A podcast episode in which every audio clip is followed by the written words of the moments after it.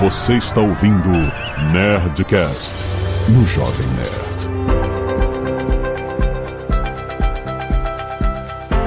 Landa, landa, landa, nerds! Aqui é Alexandre Antônio do Jovem Nerd. Quem diria que eu teria saudade do dólar a 5 reais? Olá, pessoal. Aqui é o Pepa, com saudade do dólar a R$ 5,50. Aqui é o Nicolas, comprar dólar é um ato de legítima defesa. Meu Deus. Aqui é o Zagal e comprar o dólar hoje é um ato de desespero. Pois é, pois é, senhores e senhoras. Nós vamos falar aqui mais um Nerdcast com a Nova Futura. Dessa vez sobre câmbio, sobre dólar, sobre tudo isso. Vamos entender que dólar não é termômetro de macroeconomia, etc. Mas vamos entender onde é que ele passa. Ele impacta. Ele impacta, não, certamente ele impacta, né, a economia. E eu quero entender também o que... Anda logo, Jovem Nerd. Sobe a música, senão o dólar sobe junto.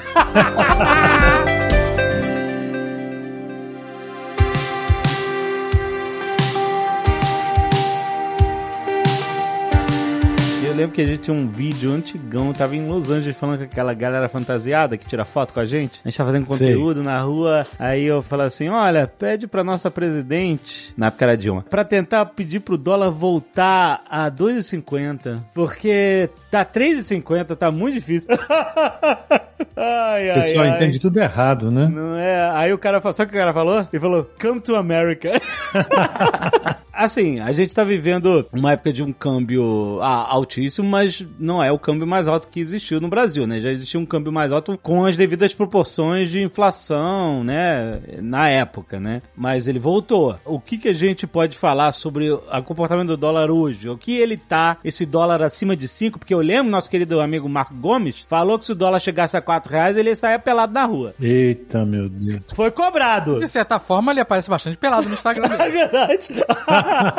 O ministro da Economia, Paulo Guedes, Ah. disse que se eles fizessem tudo errado, o dólar chegava a 5 reais. Lembra disso? Ah, era isso, né? Eles estão errando e mais um pouco, né? Olha, eu tava vendo, saiu uma modinha no tweet, alguém, o que que alguém sempre te pergunta na tua profissão? E Eu lembro que quando eu comecei a minha vida, já faz tempo que eu vivo falando disso aqui, a pergunta sempre era: e o dólar, hein? É. A pessoa me encontrava, e como eu trabalhava no mercado financeiro, o pessoal achava que eu era praticamente um doleiro, né? É. só, só me perguntavam do dólar. Que o dólar tinha uma importância muito grande. Como a, a economia brasileira era muito desorganizada, as moedas, sucessivas moedas eram muito desvalorizadas, a referência de valor sempre era o dólar. Então todo mundo ficava caçando dólar. E tinha uma coisa que era engraçada, no Jornal Nacional você tinha o dólar paralelo. A imprensa ligava nas mesas das instituições perguntando, escuta, e o dólar, como é que tá? Bom, o dólar comercial fechou a tanto. Não, e o paralelo? O paralelo era uma coisa ilegal. Como o paralelo? É, mas é verdade. Tinha um dólar paralelo, eu lembro disso. O que, que era o dólar paralelo? Eu, é, eu lembro, mas eu não lembro o que, que significava. Era vendido pelo doleiro, aquele sujeito que não podia existir pela lei, Não, não, não, não. Isso aí no Jornal Nacional, cotação do dólar paralelo. O dólar do doleiro? Ó. Exato, exato. Caraca. Tinha o dólar comercial, o dólar turismo e o dólar paralelo. Não, na capa do jornal, da Gazeta Mercantil, etc e tal. Bom, Porra, saía também o resultado da Mega Sena do jogo do bicho no, jornal? exato. Não, pois é.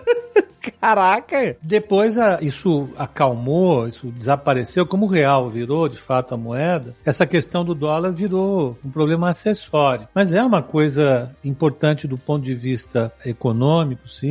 Demorou algum tempo para os economistas conseguirem formalizar um modelo que incluísse balanço de pagamentos e tudo mais, e, e- e as coisas evoluíram. E aqui no Brasil, graças a Deus, o dólar perdeu aquela função de referência que ele tem. Mas cada vez que a gente passa por uma crise, o dólar sobe muito, a inflação sobe muito e, e ele volta à cena, porque, vamos dizer assim, a nossa memória do passado nos chama, pô, será que a gente vai entrar em uma trajetória muito ruim agora? Como você falou já no início, o dólar, se você pegasse o momento mais alto dele lá do passado e corrigisse pelo IPCA, ele ia chegar ali aos sete reais, sete reais e pouquinho. Faz tempo que eu não atualizo essa conta, nós estamos distante disso, mas tem dia que a gente olha a velocidade de alta da moeda, fala, pô, esse 7 é, é possível, já não é uma coisa tão simples assim. Shhh, Pipa, não fala, não fala. Não, Pode claro.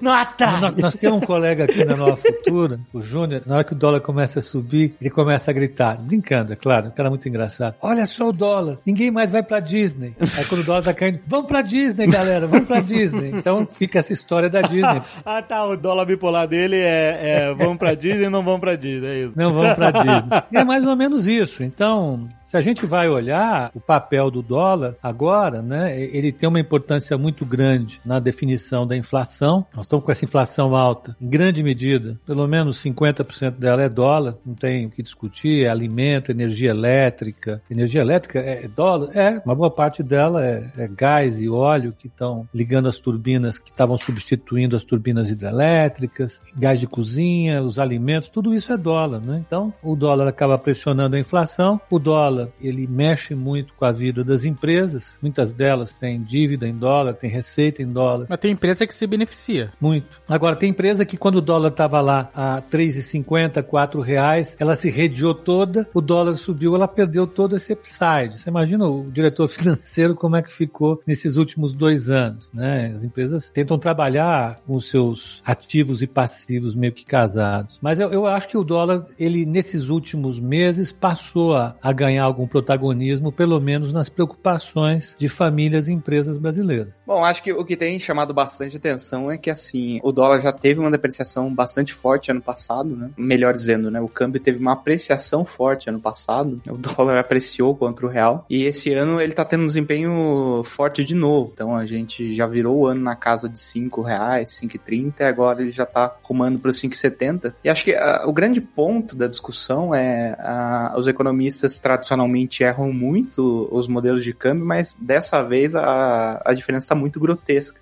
Porque a, a, forma de pensar câmbio é de duas formas, né? Você tem o câmbio comercial, que advém das transações que você faz com o resto do mundo, né? Então, na hora que o exportador vende soja, vende petróleo, vende minério de ferro e recebe os dólares do importador, e tem aquele dólar financeiro, né? Que vem através dos bancos de investimento para aplicar em bolsa, para aplicar em títulos de renda fixa. E quando a gente olha as contas comerciais do Brasil, elas estão muito bem. Então, a gente está com um superávit comercial de 64 bilhões de dólares nos últimos 12 meses, que é algo inédito, né? Então, essa alta nos preços dos commodities beneficiou muito a nossa balança comercial. Então, hoje, o dólar, por assim dizer, comercial, ele indicaria que a nossa taxa de câmbio poderia estar em torno de 4,80, 4,50 muito facilmente, né? Agora, a outra parte da equação que é o grande problema e é onde vem chamando bastante atenção, que é justamente esse dólar financeiro. Primeiro, porque ano passado teve uma saída muito forte dos recursos aqui do Brasil, então ah, os estrangeiros venderam bastante bolsa, é, venderam bastante títulos de renda fixa também. Não, não é, não é bolsa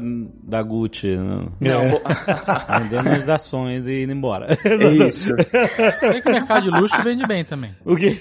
Vende, é. Teve um secretário americano que falou que tinham imigrantes brasileiros com bolsa Gucci, não era isso? Mandou ela? Mandou, eu achei, né? Pô, não vou falar nada, deixa quieto, vai.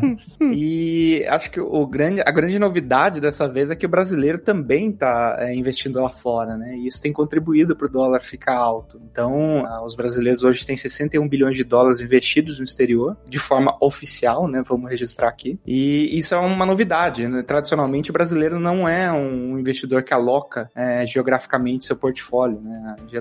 As famílias mantêm muito patrimônio patrimônio aqui. Então, além da depreciação do câmbio, justamente essa disparidade né, do dólar em termos de apreciação é, com relação ao nosso saldo comercial tem chamado bastante atenção. Óbvio, né? Eu já até cansei de estimar modelo de câmbio, porque quase sempre pintava o com 4,80 e aí você ia olhar, olhar na tela, o câmbio tava 5,50 e falava, meu, deixa quieto, né? Acho que tem algo aqui que eu não tô conseguindo entender. E isso traz várias consequências, né? A primeira e mais óbvia é a inflação. Então, boa parte, né? Como o Pepa já explicou, da inflação que a gente tem registrado está é, relacionado ao dólar. E segundo, tem um efeito sobre consumo, né? Então as pessoas, ela tem uma corrosão de patrimônio porque o dólar sobe, então você deixa de é, comprar bens importados, você deixa de fazer viagens internacionais porque o dólar é, sobe. E isso gera uma repercussão bastante complicada, né? Porque você tem justamente essa combinação de inflação alta com essa perda de poder aquisitivo a nível global, né? Não é nem dos preços domésticos, você não consegue fazer o consumo que você tinha tinha, né? De bens e serviços internacionais que você fazia antes. E gasolina também tá indexada ao dólar. A gasolina, sim. Então, a alta do dólar acaba por. né, Assim, você mexendo na gasolina, você mexeu em toda a cadeia de distribuição de tudo no Brasil, né? Então as coisas já acabam. Isso acaba gerando uma inflação generalizada. É correto pensar assim? Assim, você pegou a parte das commodities, né? Sim, A- sim, sim. a- os combustíveis são uma parte dessa, mas você pode pensar também em termos de próprio alimento, né? Então, É, também. Claro que afeta diretamente. é, as proteínas, né? Elas acabam, por exemplo, carne é, acaba ficando muito cara porque você tem essa competição, né? Pelas importações da carne que você produz aqui e isso acaba inflando o preço doméstico, né? Isso aconteceu com arroz, né? Com arroz também, é, com trigo, né? Se você pensar que grande parte do trigo Milho. brasileiro, milho, então, assim, Porque aí os produtores começam a exportar mais pra ganhar mais, pra ter uma margem maior com câmbio alto e esvazia o mercado interno. Exato. Você reduz a oferta para o mercado interno e, como a demanda se mantém constante, os preços sobem na mesma proporção. Caraca, mano, que dominó, hein? Mas veja que não é só por aí também, né? Hoje a gente tem um fato, né, estilizado que são as cadeias globais de produção, né? Então a, a produção hoje ela é altamente diversificada geograficamente. Você depende da importação de vários componentes de outros países, né? Vamos pensar, por exemplo, na China. A China basicamente é um produtor de insumos para o mundo todo. Então quando o dólar sobe, você gera um encarecimento desses insumos, né? Vamos pensar semicondutor, né? Ou qualquer outra parte, por exemplo, da cadeia automotiva. Então, com o dólar lá em cima, você aumenta o custo desses insumos. Então, além das commodities, você tem também efeitos sobre bens manufaturados. Né? A crise dos chips está rolando fortemente, não só no, no universo de tecnologia informática, mas automobilística e tal. É, bateu forte, né? Tudo isso tá realmente. É assim, claro, tem o coronavírus, tem toda né, a disrupção da cadeia produtiva do mundo inteiro, tem a crise dos containers agora também, enfim, é, né? Todas estão. É um trenzinho de crise que a gente tá.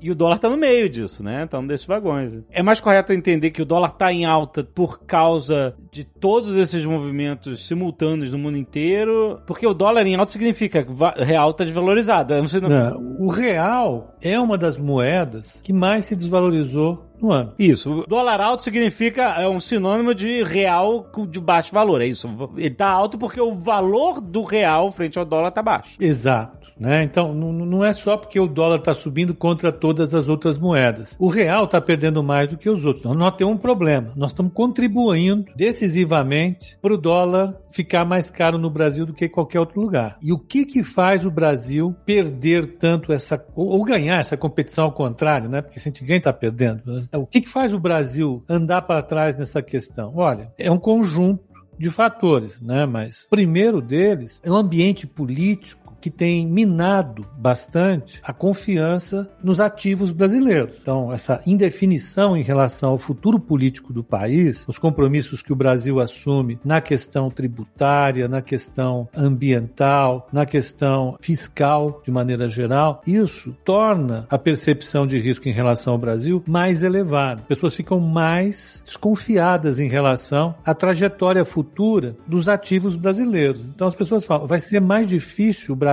performar bem no futuro se continuar com essa confusão na parte tributária, fiscal, na parte ambiental, se tudo isso continuar trazendo problema, se a economia brasileira continuar crescendo pouco, se a economia brasileira continuar apresentando dificuldade para se reorganizar, vai ser difícil os ativos brasileiros performarem bem, o dinheiro sai do Brasil, o dólar sobe em relação ao real. Então as pessoas antecipam isso. É, porque o medo da instabilidade atual e possivelmente futura, né, principalmente no ano que vem, ano de eleição, normalmente já é um ano bem instável, né, independente do cenário, faz com que quem bota dinheiro de fora aqui fala, vou tirar. É, vou, Vou deixar- tirar meus investimentos na bolsa, vou tirar não sei o que lá e vou tirar meu, meu dinheiro daqui. E a, e a porta de saída é o dólar. Exatamente. Quando o Brasil tem uma reserva grande de dólar, a saída tá ampla, né? Essa reserva vai diminuindo, o dólar vai aumentando e a pessoa quer sair por essa porta de que ela fica muito pequena. E quanto menor a porta, maior o dólar. Exatamente isso, Azagal. E tem um detalhe que eu acho importante. Esse ano, os bancos comerciais e de investimento tiveram que reduzir a exposição que eles têm em dólar. Hum. Na realidade, eles começaram a reduzir essa exposição no ano passado. E agora eles terminam de reduzir essa exposição. Essa exposição que eles têm em dólar é resultado do- dos ativos que eles têm referenciados em moeda estrangeira, empréstimos, aplicações, seja lá o que for, contra o que eles captaram em moeda estrangeira. Eles poderiam ter ter um determinado volume de descasamento, acho que em 2008, e no meio da crise, esse volume foi sendo aumentado, a quantidade de descasamento foi sendo aumentado justamente para permitir, a partir da crise da dívida europeia, permitir que o real se estabilizasse, os bancos pudessem aumentar os passivos em dólares, isso diminuísse a pressão sobre o real e, e o real se estabilizasse. No final do governo Temer, né, foi rápido, né? Foi começo, meio e fim de tudo junto. Mas na, no governo Temer já se mudou essa disposição e os bancos eh, voltariam a ter a mesma exposição ao dólar que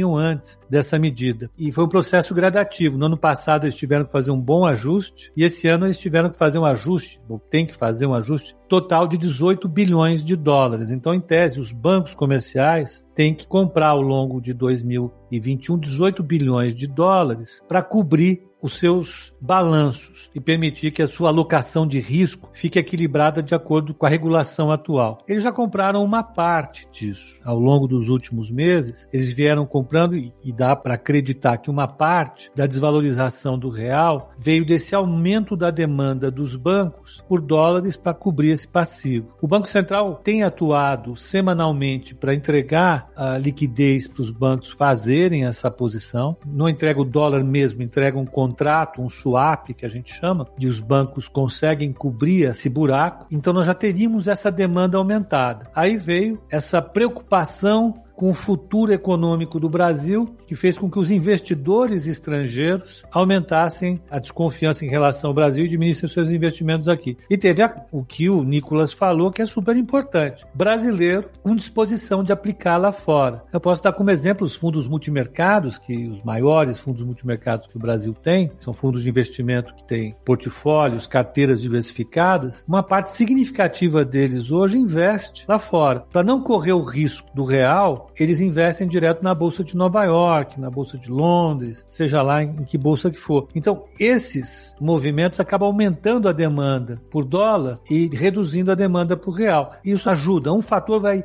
empurrando o outro na direção da desvalorização do real. Rumo aí a esses seis reais imaginários. Então, é quanto imaginário esses seis reais? Não, Seja... pra que a gente vai falar de... Não é... Falar de coisa boa. É. Mas é, é, esse aqui é a parada. O dólar, no dólar paralelo, hum. já né? tá 100 reais.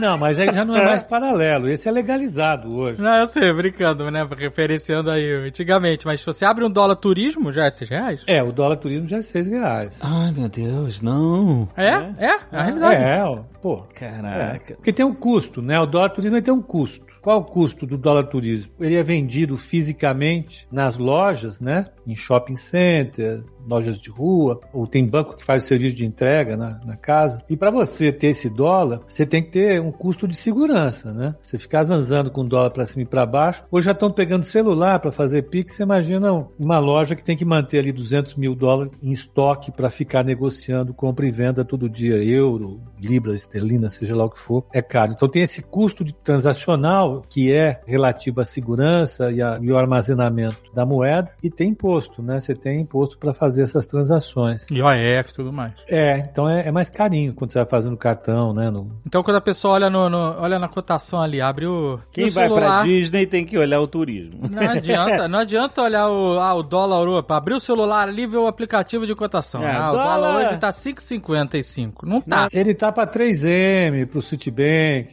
Você abre o Twitter do dólar bipolar. É a melhor forma de se informar. Porque ele bota um emoji feliz quando o dólar cai e um emoji triste triste. Então ele fala com você, ele, ele, ele entende a sua dor Não, e as suas alegrias. Eu, eu, vou até indicar, já que a gente tá falando de câmbio, eu vou indicar um app que eu usava é. para comprar dólar. Chama Melhor Câmbio. Não hum. sei se vocês conhecem. E aí você diz se você quer comprar ou vender, diz a cidade. Ah, ele vai procurar. E ele te diz a cotação oferecida naquele momento. Você fala, ah, eu quero comprar, sei lá, 100 dólares ou mil dólares que seja. Ah. E aí ele vai te, te lista umas casas de câmbio e qual é a, o valor que elas estão fazendo no momento. Porque cada casa de câmbio, esse valor que a gente vê assim no jornal, no jornal, que velho. Não é? Não, é?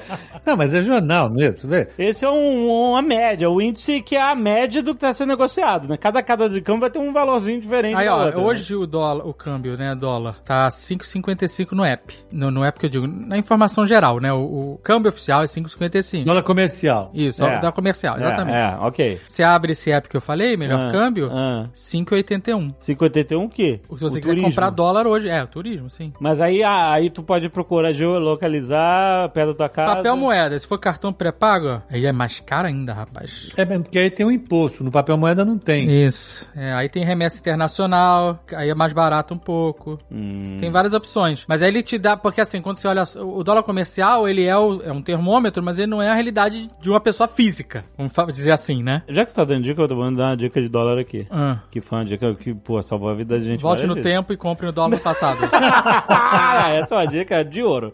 Não, é é negócio de você fazer reserva, lembra? Com a casa de câmbio. então eu não sei se isso ainda existe, né? Uai, por que não existe? Na nossa época existia, mas a gente não Nossa compra época, dólar. tipo, três anos atrás. Então. Quatro anos atrás. É, o que que mudou em 3, 4 anos?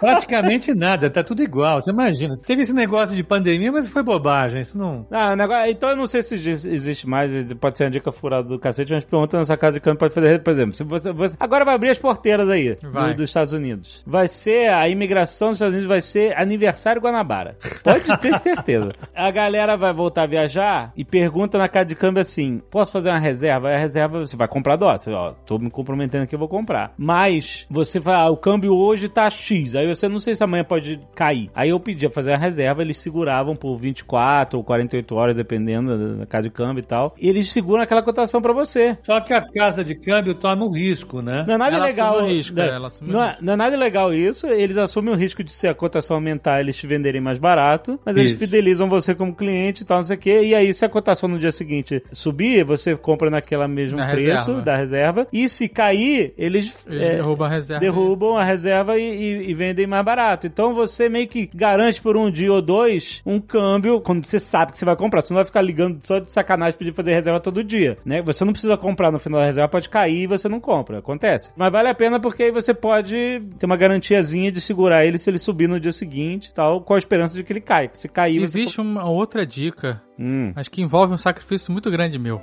O que que é? Porque é, isso, isso é, uma, é batata. É. Eu compro o dólar, ele cai na sequência. Na sequência. Até o, o, o, o, o Azagal tem essa. É um axioma. também. Não, isso é um axioma. É o Midas ao contrário. Ele É, É, ou ele- merda, é um toque de É. Mas pra mim, porque eu sei que eu tô comprando no pico daquele momento. E eu não tenho como evitar isso. Mas ó, eu vou te falar, eu continuo te defendendo. Se alguém falar que você é pé frio, arruma briga comigo. Tá? Pode conferir. Mas isso eu, eu queria fazer esse movimento, que eu não tenho essa, né? Mas chegar e falar, gente, é hoje. Dar essa dica, é hoje. E aí eu compro o dólar, porque amanhã você sabe que vai cair. É certo. Tem que avisar, avisa lá na- na- no call de, de abertura do, do dedo. Olha, gente, o Azagal falou que vai comprar dólar hoje. É, assim, quando o Banco Central ia fazer leilão, algum tempo atrás, ele não, ele não avisava antes. Não era aquela coisa programada e tal. Ele simplesmente ligava nos dealers, ele tinha 22 dealers de títulos públicos e reservas bancárias. Aí ele ligava nesses bancos e, e falava o seguinte: aviso em dois. Aviso em dois é o seguinte: daqui a dois minutos o Banco Central vai avisar o que, que ele vai fazer Hum. né? Então você tinha esse aviso em dois e o mercado parava de operar rapidinho. O dealers avisavam, ah, o Banco Central deu aviso em dois, deu aviso em dois, para tudo. Então, quando o Azagal ele der uma dica, eu já começo o call de abertura, ó, tem aviso. Aviso em dois. A turma se prepara, liga pro vizinho e fala, vai ter aviso lá, o que que foi? Azagal vendeu o dólar. Pronto. Pode comprar que é moleza. Se eu vender, aí danou-se. Aí é catapulta de dólar. Nesse universo de investimento mesmo, hoje você já consegue investir em fundo que investe lá fora. Você consegue fazer investimento no exterior muito mais fácil hoje. É muito simples fazer isso. Mas você fica exposto ao câmbio também, né? Você fica exposto ao câmbio. Mas isso explica isso que o Nicolas falou no começo do podcast. Hoje o volume de pessoas aplicando lá fora é muito grande. Aqui mesmo na Nova Futura Futura nós estamos com uma parceria, já começamos há alguns meses, com o banco suíço Von Tobel. Hoje as pessoas físicas que são clientes da Nova Futura têm acesso ao, ao mercado internacional de ações e títulos através de aplicativo. Com 5 mil dólares você consegue fazer aplicação ah, lá fora, né? Um aplicativo super simples, etc e tal. Isso mostra que a facilidade para você fazer investimento hoje é muito grande. Algum tempo atrás você não tinha essa. Você tinha que ir no doleiro, fazer um rolo qualquer para mandar o dinheiro lá para fora. Não tem que fazer rolo, não. Na época tinha o, tal do dólar cabo. Você dava reais pro cara aqui, o cara entregava dólar em algum banco do mundo. Aí no banco do mundo, numa conta numerada, o cara aplicava num título, sei lá, do tesouro, ou comprava armas, sei lá o que, que o cara fazia. O quê? É claro que era uma coisa totalmente legal, mas hoje qualquer cidadão pode ter movimentação em dólar e fazer aplicação lá fora. E isso, evidentemente, é mais uma coisa que ajuda os movimentos do dólar. Né? Então, se alguém está com investimento lá fora, está comprado em algum fundo lá fora, e o dólar sobe, a taxa de juros sobe aqui. Então, as pessoas podem pensar: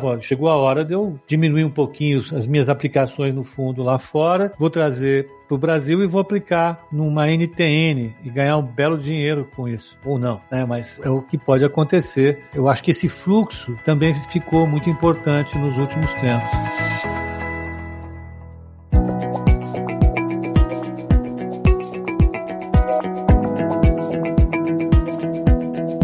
Pergunta que faz um pouco do dólar, do câmbio em si, mas que fala um pouco da situação atual, que é consequência, né, em parte, pela saída de investidores, que é a bolsa como tá agora, né? Tá a queda, né? Várias empresas vêm caindo, vários papéis vêm caindo, mas a gente aprendeu aqui nesse programa ao longo dos anos que investimento é a longo prazo. Então a gente está num bom momento para fazer uma carteira de médio e longo prazo? Ou ainda não? Ainda pode ter um momento melhor? Azagal, eu, eu, eu, acredito que sempre é hora de você ter bolsa. Sempre é hora, né? Eu, assim, se você pegar o, a sua carteira de investimentos, o que você pode discutir é porque se você está mais preocupado, menos preocupado, pode reduzir a posição que você tem em ações e aumentar a posição que você tem em renda fixa ou aumentar a posição que você tem em investimento estrangeiro, alguma coisa do gênero. Mas bolsa é sempre hora para Mas se você pegar uma janela de cinco anos e olhar a probabilidade do retorno de uma ação, do índice de acionário, ter um retorno negativo, é muito mais baixo do que ter um retorno positivo. Então, no longo prazo, justifica você ter uma ação. Ainda, então, respondendo, ainda que o momento seja um momento difícil, ainda que a bolsa esteja num momento de queda, sem dúvida nenhuma, manter uma boa carteira de ações eu acho que é uma estratégia mais do que possível, é necessária. Que hora que melhora também, não avisa muito rápido, não avisa não, vai embora. Nicolas tá rindo, eu não sei porquê, mas vamos lá. Ah, a parte que eu acho mais sensacional dos investimentos é que assim, as pessoas falam: "Ah, vou esperar a bolsa dar uma realizada para daí eu entrar", né? E aí a bolsa realiza, ela cai de preço e as pessoas ficam: "Ah, não, mas agora não dá para entrar". Agora não vai entrar nem a pau. Porque os ajustes ele vêm geralmente carregados, né, de um noticiário ou de dados econômicos negativos, né? Então as pessoas mudam de raciocínio quando a bolsa cai e acabam é, gerando uma, um raciocínio até meio irracional, né, com relação à escolha que ela tinha feito anteriormente. Acho que assim, a parte mais difícil do mercado financeiro é acertar o que a gente chama de timing, né, que é acertar justamente a hora da virada, seja para cima ou para baixo, do ativo que você está comprando. É, mas se você está trabalhando com uma, uma visão de médio e longo prazo, esse gap de entrada é maior, né? Ou você não vai se importar em ter aquela performance na ponta da é, agulha é, de acertar. É, por isso que eu falei que é maior, é, entendeu? Exato. A ponta da agulha é mais larga, porque você não está mirando em vender é, amanhã. É, tipo, ah, gente, quando é que vai ter a virada? Quando é que vai ter? você não sabe. Então, assim, a não ser que você tenha um azagal por perto, né? O famoso caça-topo. você. caça-topo, muito bom. Ou caça-fundo, né? Caça-fundo também.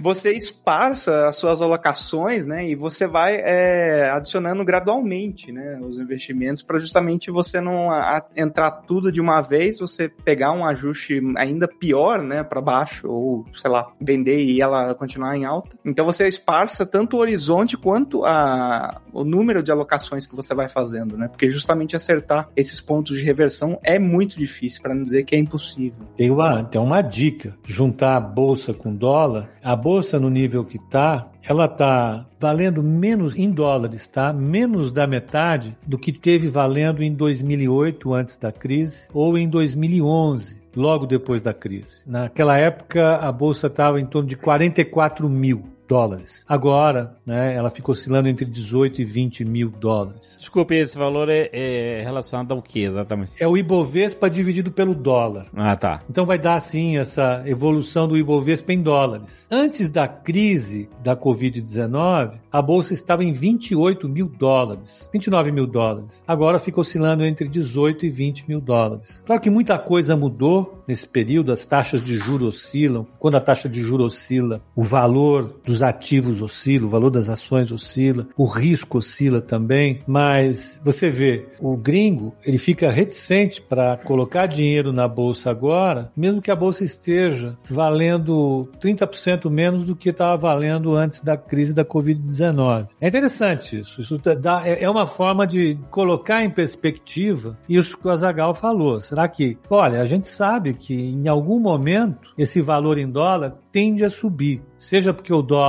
cai, seja porque a bolsa sobe. A gente não consegue acertar a hora de fazer isso. Então a melhor coisa que a gente tem para fazer, e a parte da economia que lida com finanças trata muito disso já há algumas décadas, é você ter ideia de qual é a sua percepção de risco, qual é a sua capacidade de assumir riscos, e a partir daí definir quanto você pode ter em bolsa, quanto você pode ter em outros ativos e fazer os seus investimentos, escolher boas empresas, ter uma boa assessoria. Eu acho que é fundamental trocar ideias com gente que tenha um pouco mais de experiência, tenha capacitação para discutir com você, é fundamental. Não adianta achar que você vai sair da bolsa agora, daqui a três semanas ela vai bater o mínimo, você vai comprar e depois você vai vender. Profissionais não conseguem fazer isso. Mas esse valor de bolsa em dólar, que, né, fazer essa conta, né, ela tá levando dois fatores em consideração. Como está a bolsa, né, e, e como está o dólar. Isso pode estar variando de diversas formas diferentes, mas você vai achar esse número. Esse número, normalmente ele vai dizer o que para o investidor? Ele pode ser uma, uma bandeira vermelha de não prossiga por enquanto, ou não, depende. Você pode ter o mesmo valor para situações diferentes e precisa de outros fatores para você fazer uma análise mais profunda dos riscos, etc. O economista tem uma resposta que é maravilhosa. e ela tem fundamento. É. é uma condição necessária, mas não é suficiente. Sabe, é, é, bacana você usar é. isso que eu tô usando, mas olha, hum, pode não servir para muita não, coisa. É, tá. E aí eu vou te dizer, tá vendo? Eu disse que era necessário, mas não foi suficiente. Ah, nossa, que saída não, Tem metodologia para isso. Você tá pensando o quê? Não, ele dá boas indicações no sentido de você saber os extremos, mas dentro do que a gente está conversando, ele não deveria afetar tanto as suas decisões em relação a manter ou possuir ativos em bolsa no Brasil. Ele pode dizer apenas a velocidade com que você vai continuar adquirindo ou o percentual que você vai alocar a sua carteira de investimentos aí. E para separar a vida em duas partes, né, como você sugeriu, tem duas coisas atuando sobre esse preço em dólares, que é a bolsa em dólares. O comportamento da bolsa e o comportamento do dólar. Vamos supor que nenhum dos dois tenha relação. Não é porque o dólar está subindo que a bolsa vai cair, não é porque a bolsa vai cair que o dólar vai subir. Às vezes tem essa relação. Mas imagina que ao invés de ser um preço preço de ações, de uma cesta de ações, isso fosse o preço de um bem internacional que a sua empresa, a empresa na qual você trabalha, produz. E você tem a, a, obrigação de tomar decisões entre produzir esse bem e não produzir esse bem. Sendo que esse bem é cotado em dólares lá fora e você tem uma boa parte das suas despesas de produção desse bem e, e de transporte em reais. Olha que vida difícil que você tem, porque se o preço em reais desse bem depende do dólar e depende dos preços internacionais desse bem, você vai ter momentos em que você vai estar produzindo com uma margem margem muito reduzida, tem momentos que você vai estar produzindo uma margem muito elevada. Entende a questão? Então hoje eu estou comprando a bolsa, está 18 mil. Isso parece que está super barato, mas às vezes está caro. Tem hora que eu compro a 34 mil, parece que está caro, mas está barato. Você imagina para quem produz e vende lá fora. Imagina para a economia real. Imagina para quem toma a decisão de investir no Brasil ou investir no Chile, na Argentina. Quando você tem uma taxa de câmbio que oscila tanto como a nossa, você acaba produzindo uma dificuldade muito grande dos agentes para fazerem uma alocação razoável, vou usar um termo aqui, eficiente dos recursos. Essas decisões de investimento, elas têm um risco um pouco mais elevado, para ser generoso, do que em outras moedas que oscilam menos. Imagina um investidor estrangeiro que vem fazer um plano aqui, ele vai ter que pagar a sua matriz em euro, pagar a matriz em dólar, ou dólar do Canadá, seja lá o que for, e o real oscila desse jeito. Então, o investimento aqui no Brasil, ele tem um risco maior, porque o câmbio também oscila muito. Eu vou fazer uma pergunta para o Nicolas. O dólar oscila muito porque tem muito risco no Brasil ou tem muito risco no Brasil porque o dólar oscila muito? Ele sabe que essa pergunta é fácil. Bom, vamos lá, né? É, vou responder com uma provocação que é o real até certos tempos atrás estava operando com a mesma volatilidade do Bitcoin. Deus, meu Deus, meu Deus. Bateu na minha cara. Então, assim, é, eu acho que a gente está passando por um momento em que o dólar tende a se apreciar de forma global, até porque o Banco Central americano está migrando, né, de uma política de expansão é, monetária para uma política mais é, restritiva, né? Dólar se apreciar é igual a subir, é isso. Isso, isso. exatamente. Fica mais caro pra gente. A gente não vai pra Disney. é, é, codificando. Não vou pra Disney. Emoji chorando. Emoji chorando. tá 100% entendido. Isso do lado dos Estados Unidos, né, tem esse fator. Aqui do nosso lado tem a eleição do ano que vem, né? Como ela tá muito acirrada é, uhum. e períodos eleitorais são é, carregados de volatilidade cambial, a nossa taxa de câmbio tende a ficar bastante volátil no ano que vem, né? Obviamente, não tô querendo dizer aqui que vai ter a volatilidade do Bitcoin. Acho que alguns fatores naquela época influenciando essa cotação. Não, isso aí não nada no cenário econômico pode prever essa volatilidade. Mas é que assim, por muito tempo, o nosso principal produto de exportação, que era juros, estava é, muito baixo, né? Então, é, nos últimos anos, o, o, Banco Central brasileiro colocou a taxa Selic em 2%, e isso acabou gerando, um, vamos colocar entre aspas, uma expulsão de capitais do Brasil, né? Que estavam aqui surfando é, essa taxa de juros gorda e foram buscar rendimento lá fora. O Banco Central brasileiro está subindo a taxa de juros agora, né? Então, a taxa Selic está em 7,75 com perspectiva de continuar em alta. Isso tende né, a amortecer esses efeitos, tanto eleitorais quanto é, do aperto da política monetária lá fora. Isso aí vai ressuscitar o fundo DI ou, ou não vai? Já ressuscitou. Já ressuscitou? Olha. Nós estamos abrindo um aqui. Olha! Futura Cash. No terceiro, não, no terceiro dia não. No terceiro ano ele ressuscitou, né? Mas eu acho que assim, ainda 2022 ainda vai ser um ano bastante complicado, tanto por essa questão de incerteza é, eleitoral aqui no Brasil, quanto por essa perspectiva de aperto monetário monetário nos Estados Unidos, tá? Mas acho que é uma situação um pouco menos, menos grave do que a gente está assistindo hoje. E essa volatilidade certamente não, não significa. Bom, você já falou de apreciação, né? Ou seja, é uma volatilidade para cima, né? Não é, não é quer dizer, ah, não, pode ser que ela caia para 4,90, 4,80 e tal, né? Eu acho muito difícil acontecer até. É dois... muito engraçado, muito curioso, muito é. interessante como o bode funciona, né? O bode?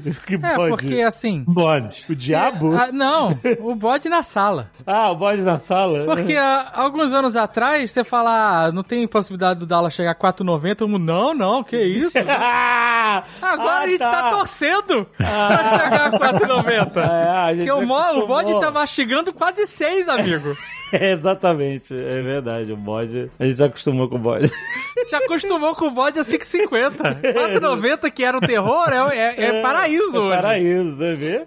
4,90 é todo mundo na Disney de novo. ah, que caraca. É, acho que de resto, assim, né? A, a gente sempre fala, pô, mas a 4,90 a gente achava que nunca ia chegar e agora que tá em 5,50 a gente acha que pode chegar em 6, né? E tem toda uma literatura acadêmica que mostra que as moedas geralmente são é, os ativos financeiros que têm uma tendência mais longa, né? Então, por isso que conforme a gente vai avançando na cotação, a gente acha que essa tendência vai ser extrapolada, né? Tanto que tem alguns fundos, né, que ficaram bastante famosos na década de 80 e 90 porque exploraram essa tendência longa das taxas de câmbio, né? Então por isso que você gera esse efeito psicológico do tipo, pô, ultrapassei o 4,90, eu achava que 4,90 era absurdo lá atrás, agora a gente tá em 5,70, eu acho que pode ir para 6,50. Mas é, é, moedas é justamente o mercado onde essas tendências tendem a ser muito longas, né? Então não chega a ser surpreendente que conforme a gente vai avançando os degraus, a gente acha que a escada tá ainda mais longe, né? Então acho que essa explicação é empírica, né, pro fenômeno que a gente assiste com relação ao dólar. Emoji triste. Desculpe, gente, essa é a realidade.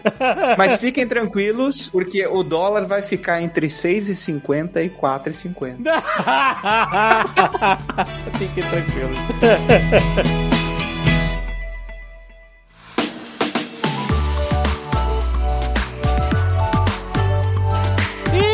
Olha só, Zagal, você pediu, a gente falou, né, a pessoa da uma futura falou, olha, a galera tá pedindo muito o quê? O quê? A camiseta! Landa, landa, landa e gain! Olha aí, a gente anunciou um tempo atrás que a galera eh, poderia ganhar essa camiseta, ela é exclusiva Nova Futura Exato. com o Jovem Nerd, não vende em lugar nenhum na tem. Store, é uma parada que você que investe, gosta de Jovem Nerd, gosta de Nova Futura, é uma parada maneira de se ter. E aí, a galera pediu mais e vai ter mais, mas só até dia 16 de novembro, agora, próxima terça-feira. É. Preste atenção no seguinte, pra você garantir a sua, é o seguinte, você tem conta na futura, é fácil, é só você ir lá, fazer uma aplicação a partir de 200 reais em qualquer produto Nova Futura. 200 reais. Qualquer produto, 200 reais qualquer fundo. fundo, qualquer coisa. Fundo aí, fundo aí, voltou. Qualquer aplicação, gente, bota mínimo de 200 reais e aí você manda um e-mail pra comunicação arroba novafutura.com. Comunicacau. É comunicacal, isso. Não tem AC, não tem esse dia. Comunicacal, arroba novafutura.com.br com o assunto lambda, lambda, lambda e. Ó. E pronto. Fala assim, ó, gente, fiz a aplicação aqui, sou cliente tal. A equipe Nova Futura vai entrar em contato com você, vai mandar a sua camiseta na sua casa, tranquilinho. E olha, se você ainda não é cliente, fala assim, putz, é, eu, eu quero. Eu quero, já tava pensando em, em fazer a aplicação, vou abrir uma conta Nova Futura. Abrir a conta é gratuito. É, exato. Você vai, tem link aqui no post pra facilitar a tua vida. Vai lá, abre a conta, é gratuito abrir a conta. Segue o mesmo processo que eu expliquei, né? Vai lá, faz uma aplicação, 200 reais e tal. Manda o e-mail, comunicação, é, comunicacal, arroba novafuturo.com.br com o assunto lambda, lambda, lambda e gain e pronto, gente. Só vale até terça-feira, dia 16, hein? Não per... você, essa, essa camiseta não vem de lugar nenhum. É isso. É uma camiseta que é um mimo. É a pra... É um mimo. É uma parada. É um pra- agrado. Exato. Porque você vai estar ganhando mesmo aplicando. Exatamente. Esse, esse é o Essa ganho. é. Esse é o lambda, lambda, lambda gain, exatamente. A camiseta é só um mimo. Certo? Mas é como é a parada muito exclusiva, você que curte Nova Tour, você que curte Jovem Nerd, vai ser maneiro você ter essa camiseta no seu armário. Certo? Certo. E na sua, no- enfim, vestindo também, né? Porque o objetivo da camiseta não é ficar no armário, é você vestir. então vai lá, gente! Tem link aí no post, corre não, pede só até dia 16 de novembro! Este Nerdcast foi editado por Radiofobia, podcast e multimídia.